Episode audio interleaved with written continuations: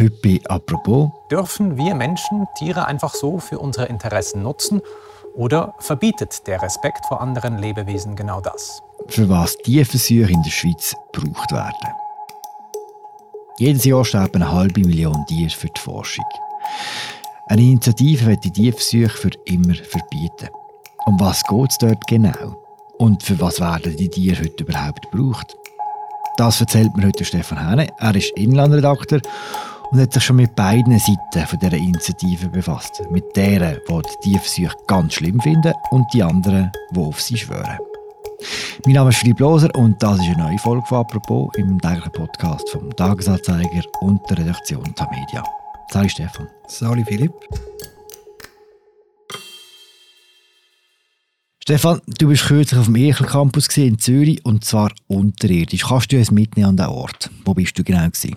Ja, sehr gerne. Ich war beim Sebastian Jesberger eingeladen in seinem Büro das war irgendwie mit einem schönen Weitblick auf Zürich. Das ist noch oberirdisch. Das war noch oberirdisch, gewesen, genau. Und ähm, dort hat eigentlich noch nicht so viel darauf hingedeutet, was er eigentlich wirklich für eine Arbeit macht. Das habe ich dann gesehen, wo wir später mit einem Lift ins Untergeschoss, also in den Keller gefahren sind. Und dort haben wir dann müssen in so einen Vorraum rein und dann haben wir müssen dort so äh, Schutzanzüge anziehen, also ähnlich wie in einem Atomkraftwerk. Okay. Wir müssen ähm, so blaues Übergewändchen anziehen, blaue Überschuhe, blaue Kappe und die Maske hat man eh schon angehabt, also wir sind so relativ eingepackt in den Raum reingekommen, wo dann eben der sogenannte Tierstall ist und das ist eigentlich dann sehr ein unspektakulärer Raum gewesen, muss man sagen. Es ist, man hat dort äh, die Tierboxen gesehen, die sind eben so etwa Schuhschachteln gross gewesen. Und dort hat es ein bisschen Streu drin gehabt, ein bisschen Heu, ein bisschen Futter, ein bisschen Wasser und dann eben die, die Mäuse. Und pro Box bis zu fünf Mäuse offenbar. Und ich habe das eigentlich eher beengend gefunden, die Platzverhältnisse dort drin. Man hat mir dann aber gesagt, dass das eigentlich so die Standardgröße ist, wie man halt die Mäuse dort halten. Wie viele Mäuse gibt es in diesem Institut? Also der Professor Jesberger braucht offenbar 300 bis 500 Mäuse pro Jahr. Und dass man das vielleicht ein bisschen einordnen kann, die Universität Zürich insgesamt hat 2020 knapp 70'000 Tiere gebraucht. Und das wiederum ist auch noch ein kleiner Ausschnitt von der Gesamtzahl, die man in der Schweiz braucht pro Jahr. Also im 2020 sind es etwa 550'000 Tiere. Wir bleiben kurz bei dem Professor Jesberger, der 300 bis 500 Mäuse im Jahr braucht. Für was braucht er die? Also er braucht das eigentlich äh, für seine Forschung. Sie bildet eigentlich einen sehr wichtigen Bestandteil, wie er sagt, von seiner Forschung. Ich will es nicht zu kompliziert machen, aber sie machen Grundlagenforschung mit neuronalen Stammzellen und das kann man sich ein bisschen so vorstellen. Das Gehirn bildet aus äh, Stammzellen lebenslang neue Nervenzellen und je älter ein Mensch eigentlich wird, desto geringer wird die Fähigkeit, dass man die kann regenerieren kann. Und er forscht dann eigentlich also Fragen, wie man kann alternde Hirnstammzellen reaktivieren kann. Das ist so ein bisschen eine Frage, die er untersucht. Mhm. Und eben dazu erforschen sie mit sogenannten Organoid. Begriff, den ich dort auch müssen lernen Und das sind äh, Zellkulturen, die im Labor gezüchtet werden, die eigentlich ein bestimmtes Organ vom Körper eine Art wie nachbildet. Und in dem Fall eben das Hirn. Und mit diesen sogenannten Organoiden passiert eigentlich recht viel Forschung. Aber eben, und das sagt eben der Herr Jesberger, die ganze Komplexität vom Hirn kann eben so eine Nachbildung eigentlich nicht liefern, oder? Und aus dem Grund müssen sie immer wieder auch auf solche Tierversuche zurückgreifen, die dann Erkenntnisse ergänzen oder auch neue ergänzen, ja. Hm, da kommen die Mäuse ins Spiel. Haben die das gleiche Hirn wie mir? Die haben nicht das gleiche Hirn. Also es ist natürlich einerseits vom, vom, von der Größe her natürlich viel kleiner, aber andererseits auch ähm, haben sie natürlich nicht die gleiche Leistung und sie sind aber darum gut geeignet, laut der Forscher, weil es eben etwa 97 bis 99 Prozent von der Gen eigentlich wir selber auch also wie die Mäuse. Oder? Und die Übereinstimmung, sagen zumindest Forscher, ja, bewirkt eigentlich, dass sich, dass sich die Mäuse eigentlich relativ gut eignen, um auch ihnen die Versuche durchzuführen, wo man dann eben hofft, dass man Erkenntnis gewinnt, die man dann auch auf den Menschen übertragen hm, Du hast ja recht viel gelernt in diesem Labor, nicht nur neue Wörter, sondern auch unter anderem, dass es verschiedene Schweregrade gibt von so Tierversuchen. Kannst du uns etwas über die Schweregrade sagen? Also es gibt vier Schweregrade, also von 0 bis 3 und einfach ansteigend. Also 0 ist eigentlich, äh, gilt im äh, sind in der Definition als nicht belastende Versuche. Also das ist zum Beispiel eine Beobachtungsstudie, wo man einfach schaut, wie, wie verhaltet sich ein Maus und so. Dort macht man eigentlich nicht wahnsinnig viel. Dann gibt es Schweregrad äh, 1. Das ist eine leichte Belastung, eine sogenannte. Dort äh, findet eigentlich zum Beispiel Versuche unter Vollnarkose statt und dann wird das Tier dann auch nachher gerade während der Narkose eingeschläfert. Also das merkt eigentlich von dem nicht mehr viel, einfach außer dass natürlich narkotisiert worden ist. Und dann gibt es Schwere Grad 2, das ist die mittlere Belastung. Das ist dann schon ein bisschen heftiger. Dort werden dann zum Beispiel Implantate am, am Körper angebracht, also an einem intakten Arm oder so oder, mhm. oder irgendwie an einem Bein oder so, werden irgendwelche Implantate angebracht, um irgendwelche Sachen zu erforschen. Und die grösste Schweregrad ist dann das 3. Das sind dann äh, zum Beispiel, wenn aggressive Tumore direkt in ein Tier verpflanzt werden. Also das tönt dann schon ziemlich äh, heftig. Ja. Sättige, die drei, die machen sie aber auf dem Campus sicher, ich glaube nicht, oder? Das weiß ich nicht. Einfach der Sebastian Jesberger, er macht es offenbar nicht, ja, die okay. Versuche. Wo denn die Grenze? Was darf man mit dir im Labor machen und was nicht? Ja, also gibt es einfach vom Gesetz her ziemlich enge Definitionen. Also man muss eigentlich die Versuche so auslegen, dass sie das Leiden aufs unerlässliche Maß, so heißt es im Gesetz, äh, beschränken. Also hm. es muss genau so viel sein, wie es halt muss sein und es darf nicht mehr sein. Was das im Detail natürlich dann heisst, ist, finde ich jetzt von außen relativ schwierig zu äh, überprüfen, oder? Wenn irgendwie so eine Maus einem Versuch ausgesetzt ist, dann, ja, beurteilen das ja vor allem die Forscher. Aber was man muss sagen, es wird ja eigentlich jeder Versuch, müssen sie ja vor einer Kommission dann auch darlegen. Warum machen sie den? Gibt es keine Alternativen zu dem? Oder haben wir schon andere Sachen durchgeführt, mit welchen Ergebnissen? Und das wird dann dort eine Art wie auch genehmigt, oder? Das heisst, äh, man kann nicht einfach irgendetwas werkeln gehen und das, das, passiert dann einfach so, sondern es braucht eigentlich immer das Okay von der Kommission. Das sind in den Kantonen so spezielle Fachkommissionen, die sich mit dem auseinandersetzen. Mhm. Ist aber auch immer wieder mal ein Kritikpunkt gewesen, wie man sagt, die sind einseitig zusammengesetzt, also zu wenig Tierschutz äh, sozusagen drin und zu viel Forschung und das ist äh, vor ein paar Jahren bei so einem Primatenexperiment an der Uni Zürich das, glaube ich, Irrtum Vorbehalt, ist das auch wieder aufgeflammte Diskussion. Weil das natürlich immer dann die ganz umstrittenen Entscheidungen sind, wenn man, äh, einem Primat irgendwie einen, einen schwer belastenden Versuch durchführen will. Mhm. Eben, an Primaten wird auch geforscht, du hast jetzt gerade gesagt, Mäusprimaten, an welchen Tieren sonst noch in der Schweiz? Also eben hauptsächlich sind es eigentlich die Mäuse. Von diesen 550'000 sind es plus minus äh, 360'000 im 2020 und dann geht eigentlich, ja, kommt sehr lange nichts mehr. Und dann kommen Vögel und Ratten, vielleicht 50, 60'000 und dann geht es eigentlich immer weiter runter. Man kann sagen, je grösser das Tier oder je menschenähnliches Tier, je weniger Versuche gibt. Also bei den Hunden sind es irgendwie nur noch knapp 5000 und eben Primaten knapp 200. Mhm. Sind die Regelbösen in der Schweiz strenger oder weniger strenger als im Ausland? Kann man zusammen etwas sagen? Gut, Ausland ist ein relativ weiter Begriff. Ja, grosser, ist, ist, ein grosser, grosser Teil der Welt ist Ausland. Ja. Ich glaube, was man kann sagen ist schon, dass es in der Schweiz sehr recht stark reglementiert und auch kontrolliert wird, jetzt im Vergleich zum Ausland, aber offen gestanden, also so ganz seriöse Einschätzung kann ich zu dem nicht geben. Das ist einfach das, was ich jetzt immer und überall gehört habe, dass es eigentlich bei uns, ja, es gibt auch Leute, die sagen, fast schon überreglementiert ist, weil man als hinterste und letzte Versuchsteil irgendwie muss dokumentieren etc. Also das weiß ich nicht, inwieweit das wirklich zutrifft, aber ich glaube, man kann schon sagen, dass es da im Rahmen dessen, wie man das halt kann, regulieren, sehr wahrscheinlich äh, wirklich recht streng ist, ja. Hm, Geht es nach der Gruppe, die hinter der Initiative steht, äh, zur Abschaffung der Tiefsuche, geht man in der Schweiz noch zu wenig weit mit der äh, Reglementierung. Kannst du uns sagen, über was wir genau abstimmen am 13. Februar? Ja, also es sind eigentlich mehrere Punkte, die die Initiativen aufrufen. Also das eine ist, sie will ja eben die Tierversuche komplett verbieten und auch sogenannte Menschenversuche. Also der Begriff steht so im Text drin, ein Begriff, der nicht so klar definiert ist, was eigentlich damit gemeint ist.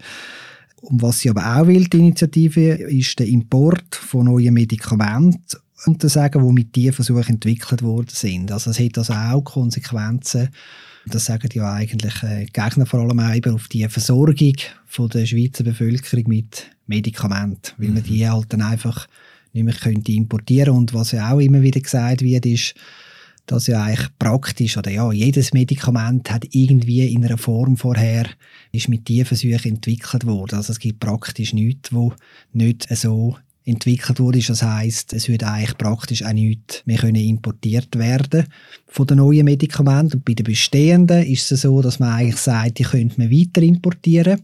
Aber wenn jetzt irgendwie ein Medikament weiterentwickelt würde, auch wieder mit Tierversuchen, ein bestehendes, dann könnte man es wieder nicht mehr importieren. Also das ist jetzt gerade vielleicht in der ganzen Corona-Diskussion natürlich ein Thema. Mhm. Irgendwie Impfstoffe zum Beispiel, die weiterentwickelt werden. Also bestehende kämpft man, wenn man es nicht mehr verändern Aber wenn man es verändern mit Tierversuchen wieder entwickelt, dann wäre es verboten. Mhm.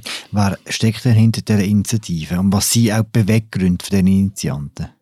Ja, also hinter dieser Initiative stehen eigentlich Privatpersonen. Es ist nicht irgendwie eine Partei oder sonst irgendwie eine grosse Lobbyorganisation. Und also namentlich ist das der Hausarzt Renato Wernli, dann eine Künstlerin Irene Varga und eine Heilpraktikerin Frau Lucia Osterwalder.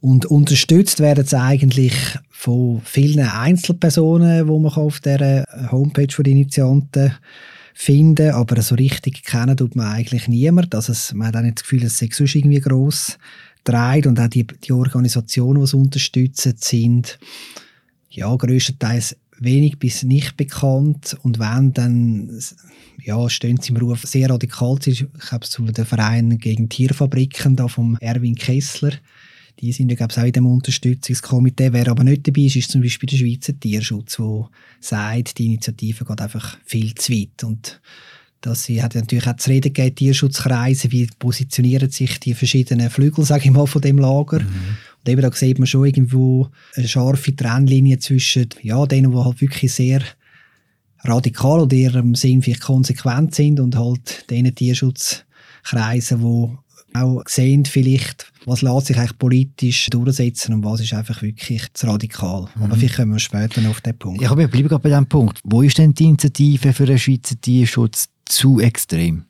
Eben dieser ultimativen Forderung, dass man eigentlich die Versuche einfach wirklich verbieten.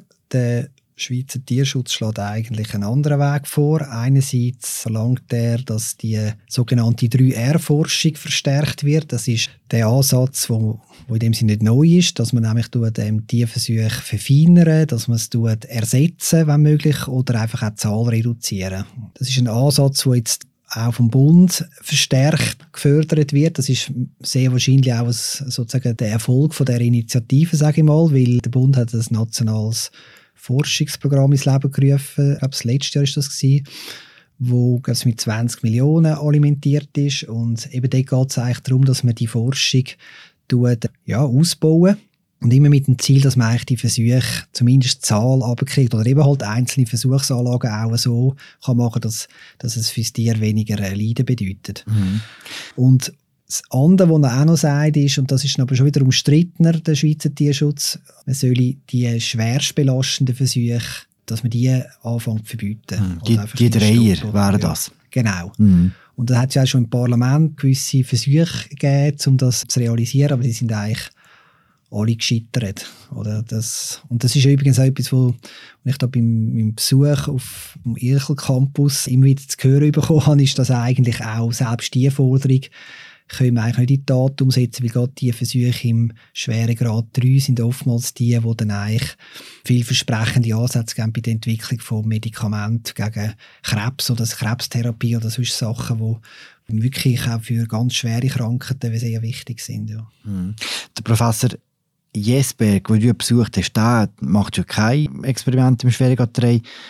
Was hat denn ein Ja zur Initiative für seine Arbeit für Konsequenzen?